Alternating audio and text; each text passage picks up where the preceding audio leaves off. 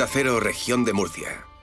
La brújula de la región de Murcia. Onda Cero. Citan a declarar como investigado a uno de los acompañantes del menor hallado muerto en el Mar Menor, al parecer por su presunta implicación en el robo del kayak en el que navegaban cuando sufrieron el naufragio. Verónica Martínez.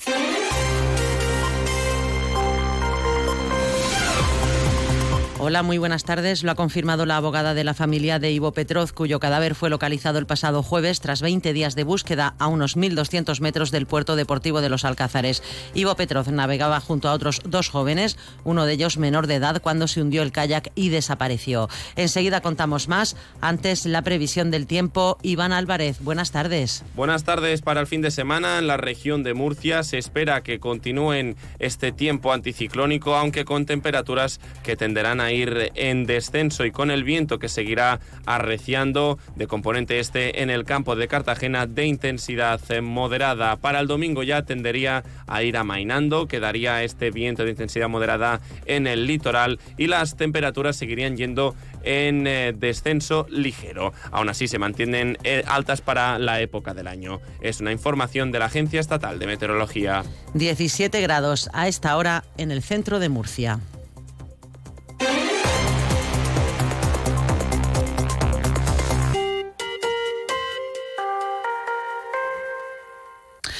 Como les avanzábamos, uno de los jóvenes que acompañó a Ivo Petrov, el chico de 16 años, cuyo cuerpo fue hallado este jueves en aguas del Mar Menor tras permanecer desaparecido 20 días en la laguna, ha sido citado a declarar como investigado el 22 de marzo en el juzgado de instrucción número 2 de San Javier. La abogada de la familia del menor fallecido, Verónica N., ha confirmado que uno de los jóvenes supervivientes del naufragio mortal de la canoa en el Mar Menor, donde murió el adolescente, está citado a declarar en calidad de investigado por su presunta implicación en el robo del kayak en el que navegaban con sus dos amigos. Por otro lado, Verónica N. ha explicado que los letrados de la familia están a la espera de los resultados de la autopsia y si la desaparición de Ivo está relacionada con algún tipo delictivo, emprenderán acciones legales. Cartagena, Paco Rivas. El abogado Sergio Marco manifestaba que la familia está a la espera de una autopsia difícil para los forenses tras permanecer Ivo casi tres semanas sumergido en los fondos del Mar Menor. Marco justificaba las muchas dudas que surgen ante las falsas declaraciones de sus amigos tras el suceso que no han hecho sino generar más angustia a la familia. Esto empezó mal desde el momento en que decían que Ivo iba solo en otra embarcación. Pues evidentemente la angustia de la desaparición, ahora del fallecimiento, se añade la de, la de esa mentira. Pues ahora lo que nos queda es que, que el cuerpo manifieste lo que pueda manifestar a través de los forenses. Pero yo entiendo que por el tiempo transcurrido, la situación que tenga el cuerpo, pues no, no va a ser fácil. El juzgado de primera instancia número 2 de San Javier se ha hecho cargo del caso sobre el que ha decretado secreto de sumario. El sargento del GEAS de la Guardia Civil, Francisco Cabañero, eh, hablaba de una búsqueda que no ha sido fácil porque al contrario que en mar abierto, la poca profundidad y la baja visibilidad del Mar Menor ha ralentizado mucho las labores. Tiene una visibilidad muy mala, al haber poca profundidad, el haz de vista del buceador al estar tan cerca del fondo se reduce bastante. ¿Por qué se ha tardado tanto? Tenemos que mirar más de mil metros en muchas direcciones. El Ayuntamiento de los Alcázares declaraba ayer tres días de luto oficial en el municipio y esta noche a las nueve se guardará un minuto de silencio por Ivo a las puertas del Ayuntamiento, anunciaba el alcalde Mario Pérez Cervera, que justificaba la no presencia hoy en la rueda de prensa de su familia rota de dolor.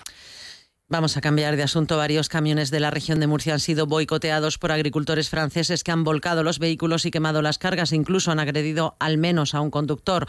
Numerosos camiones murcianos permanecen bloqueados en el país vecino por la acción de los piquetes franceses que protestan por la política agraria de la Unión Europea. El secretario general de la patronal del transporte Froet, Manuel Pérez Carro, estima que el 60% de los mil camiones frigoríficos que hay en la región están paralizados de una u otra manera, porque a los que se encuentran encuentran atrapados en Francia, hay que sumar los que han decidido no salir de España, dada la situación. De este modo, prevé que las pérdidas económicas serán cuantiosas. Bueno, la situación al día de hoy es bastante complicada. Prácticamente no se puede circular en toda Francia porque han cortado las principales eh, vías de comunicación en distintos nudos. Eh, si al camión encima le han, eh, le han atacado los, los agricultores y han volcado la mercancía, pues está la pérdida de la mercancía, los daños que han podido producir al propio vehículo, eh, los que eh, no han llegado o no llegan a tiempo para hacer las entregas, teniendo en cuenta que son mercancías perecederas en nuestro caso, pues a lo mejor es rechazada la mercancía porque ha, estado, ha llegado eh, más tarde de lo, de lo que estaba pactado. Manuel Pérez Carro dice que no es la primera vez que se enfrentan a una situación así, pero esta es la más contundente que recuerdan, porque en otras ocasiones solo se han cortado algunos accesos en Francia, pero ahora no se puede circular por ninguna parte. Pide al Gobierno de España que actúe y a la Comisión Europea que imponga sanciones económicas severas a Francia para que esto no se repita.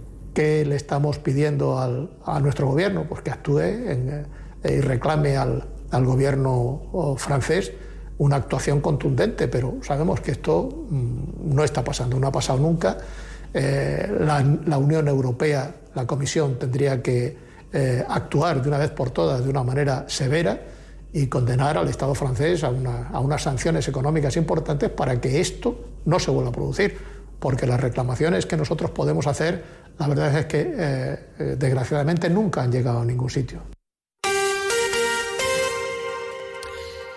Son las 19 horas y 26 minutos. La consejera de Política Social, Conchita Ruiz, ha reprochado al Gobierno central que excluya a más de 16.000 familias vulnerables de la región del nuevo reparto de alimentos. Y es que, según ha explicado, la nueva tarjeta monedero del Gobierno central excluirá de forma directa a cerca de 16.000 familias de la región que se encuentran en situación de vulnerabilidad, aun cumpliendo los requisitos establecidos por el Programa Estatal de tener a menores a cargo y una renta no superior al 40% de la media nacional. Señala Ruiz que la tarjeta Monedero solo beneficiará a 2.500 familias cuando en la región hay 18.400 en riesgo de exclusión social. Que además cumplen los requisitos que marca el nuevo sistema de las tarjetas Monedero y no van a poder llegar a ellas por la dotación presupuestaria con la que contamos en la comunidad autónoma de la región de Murcia. Pero es que más se quedan fuera de este sistema de las tarjetas Monedero 30.000 personas, según nos dicen las propias entidades sociales que trabajan en bancos de alimentos y comedores sociales, que no van a poder acceder nunca las tarjetas monedero, sencillamente porque no tienen hijos menores a cargo o porque se encuentran en situación de desempleo, personas en situación de calle. Por lo tanto, lo que vamos a conseguir es que hayan más colas del hambre, porque se van a quedar fuera muchísimas personas y muchísimas familias. Desde el Gobierno regional no vamos a dejar a nadie atrás y trabajaremos junto con los bancos de alimentos y las entidades del tercer sector para llegar a todas aquellas familias que necesitan de nuestra ayuda. Más cosas, hay problemas técnicos con el bypass de Beniel que permitirá conectar Cartagena con el corredor mediterráneo sin pasar por Murcia. Adif va a tener que volver a licitar la ejecución de esta obra por problemas con el proyecto original que no estaba bien redactado. Eso provoca que su coste sea otro y provoca también que tenga que volver a comenzar todo el proceso de adjudicación de la obra. Situación que ha sido aprovechada por el senador del Partido Popular, Francisco Bernabé, que hace poco reclamó información al Ministerio por estas obras y le dijeron, según explica, que todo estaba bien y que Bypass de Beniel estaba adjudicado desde el pasado verano. A raíz de la denuncia que presentamos hace unas semanas desde el Partido Popular, demostrando que las obras del AVE a Cartagena estaban prácticamente paralizadas y en donde el Ministerio nos decía que el bypass con Beniel estaba adjudicado desde el año 2021 y con las obras pendientes de iniciarse, hoy mismo hemos conocido a través de la prensa regional que Adif ha dicho que el proyecto está anulado desde el pasado verano y que todavía no se ha hecho un nuevo proyecto. Por tanto, estamos en el punto cero, estamos en el punto de partida. Un apunte sobre la ley del Mar Menor. El Consejo de Estado ha emitido un dictamen positivo sobre el Real Decreto de Desarrollo de la Ley del Mar Menor para el reconocimiento de personalidad jurídica a la Laguna Salada y su cuenca. El dictamen de carácter no vinculante, aunque sí preceptivo, ha sido uno de los asuntos despachados por el supremo órgano consultivo del Ejecutivo de España y acerca del visto bueno del Gobierno central al reglamento de aplicación de esta ley.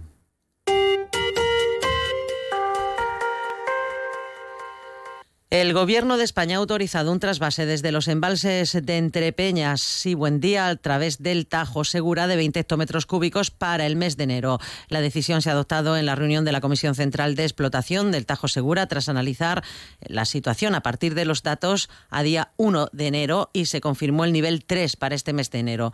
Las previsiones para los próximos meses indican, no obstante, que el sistema se encontrará en nivel 2 durante marzo y abril. En la reunión se planteó que las lluvias registradas las últimas semanas podrían mejorar este pronóstico. El diputado regional socialista Fernando Moreno, por otra parte, asegura que cientos de agricultores y ganaderos de la región no han cobrado la subvención del PEPAC, a pesar de cumplir con todos los requisitos. Asegura que falta un tercio del presupuesto necesario para poder conceder la totalidad de las solicitudes de ayudas de la concesión que presentaron el año pasado para el periodo 23-27. Asegura que el Gobierno regional no ha destinado el presupuesto suficiente. ¿Y cuál es el problema? Pues que el Gobierno regional no ha destinado el presupuesto suficiente. El sector ha hecho un enorme esfuerzo para cumplir con las exigencias medioambientales, a pesar de la brutal sequía y las consecuencias de las guerras que están aconteciendo actualmente. Pero la comunidad autónoma, que es quien tiene todas las competencias, una vez más vuelve a dejarlos colgados. Solicitamos la comparecencia urgente de la consejera de Agricultura en la Asamblea Regional y exigimos al Gobierno de López Mira que pague a todos los agricultores y ganaderos de forma inmediata. Y el diputado del Grupo Parlamentario Popular, Jesús Cano, ha respondido que el PSOE regional demuestra un gran desconocimiento hacia el sector primario. Ha recordado Cano que mientras el gobierno sanchista genera incertidumbre al sector primario, López Miras demuestra su compromiso con 317 millones de euros que ha puesto a disposición de los agricultores dedicados a la mejora de la rentabilidad de explotaciones. El Partido Socialista de la región de Murcia demuestra su inmenso desconocimiento hacia el sector primario cada vez que lo menciona. Mientras los socialistas no cesan en el empeño de intentar desprestigiar al Partido Popular, la única realidad es que somos el único partido que ha estado, está y estará junto a nuestros agricultores y ganaderos, con un compromiso claro, como lo son los 317 millones de euros destinados al sector primario para este ejercicio 2024 por el gobierno del presidente Fernando López Mira. También les contamos que el Ministerio de Agricultura ha destinado a la región de Murcia 5,4 millones de euros para ayudas extraordinarias para compensar la situación debida a la sequía y a las condiciones derivadas del conflicto bélico en Ucrania, que van a beneficiar a cerca de 5.000 productores de frutales y frutos de cáscara en esta comunidad, según informa la delegación del Gobierno.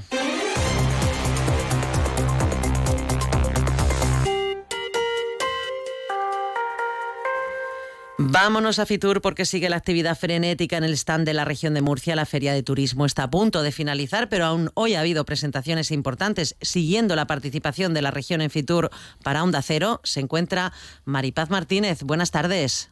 Buenas tardes, Verónica. Fitur 2024 que llega a su fin en esta jornada de viernes en la que se ha presentado la programación turística de 34 ayuntamientos. Por cierto, que el stand de la región de Murcia gana por tercera vez consecutiva el premio de Fitur al mejor stand sostenible. Las novedades van a continuar durante todo el fin de semana cuando la feria abra al público general, pero la región de Murcia sigue instalada en IFEMA para participar en Madrid Fusión del 29 al 31 de enero. Pues se lo contaremos también. Gracias, Maripaz. Más cosas. Podemos denuncia que el problema del transporte escolar sigue sin solucionarse en la región, ya que las ayudas que el presidente López Miras prometió hace tres meses a las familias afectadas siguen sin llegar. El secretario de Organización de Podemos, Ángel Hernández, dice que López Miras ha engañado a las familias y que además el problema con el transporte escolar sigue sin solucionarse. Bueno, acabamos de ver cómo un autobús escolar llega a las nueve y media cuando el horario escolar eh, comienza a las nueve realmente eso no soluciona nada, porque está ocasionando un nuevo problema a las familias, no solo eh, porque los alumnos no pueden recibir eh, las clases en condiciones, sino también porque le ocasiona un problema en, su conciliación. Hemos visto cómo López Miras ha mentido a las familias con las ayudas y también vemos cómo lo que vende como soluciones eh, no son más que parches.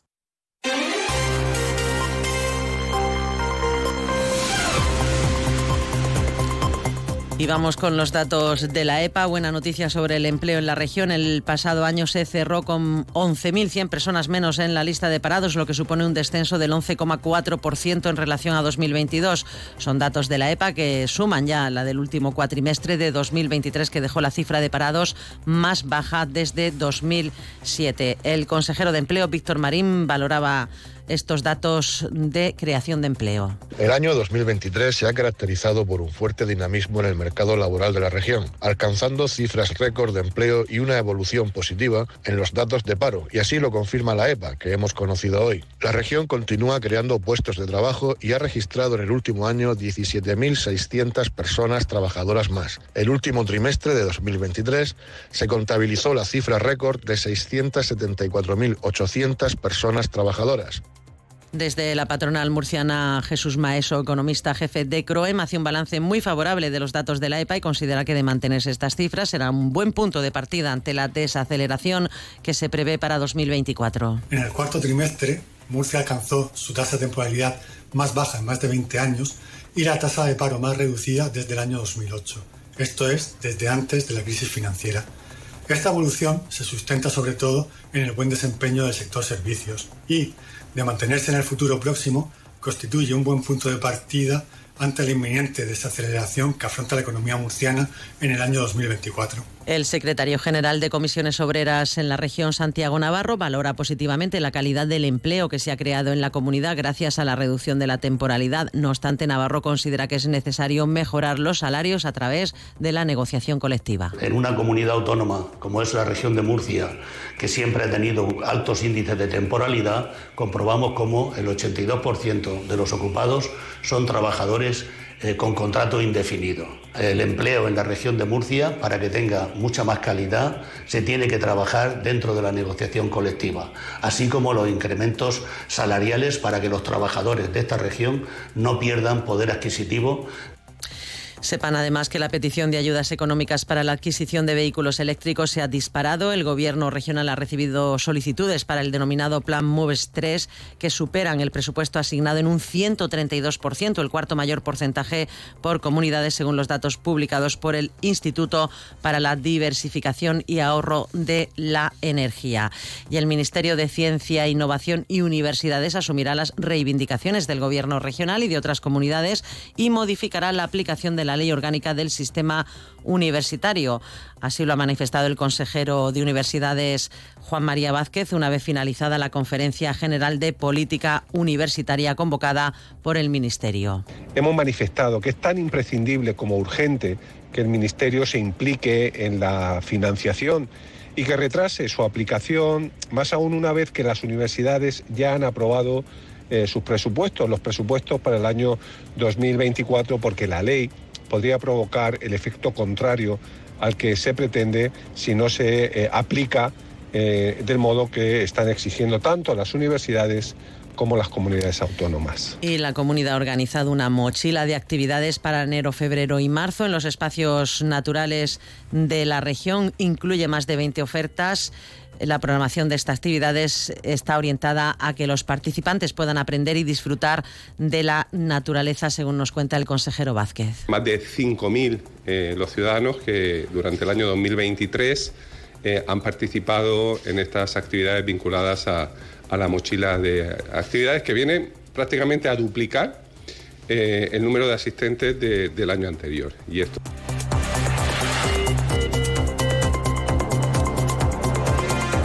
Vamos ya con la agenda deportiva del fin de semana. Victorio de Aro, buenas tardes. ¿Qué tal? Buenas tardes. Se arranca con novedades para el Fútbol Club Cartagena en el mercado, con la incorporación de Diego Alonso, de lateral diestro procedente de los Asuna, cedido hasta final de temporada, pero no llega del club rojillo, sino del Mirandés, con quien ha estado en la primera mitad de la temporada en una cesión sin éxito, fallida, y buscando tener minutos y encontrar protagonismo, aterriza en el Cartagena, donde podría ser incluso titular ya mañana, para medirse al Amorebieta. Cuatro y cuarto y después de dos victorias consecutivas, los de Julián Galero son más que optimistas.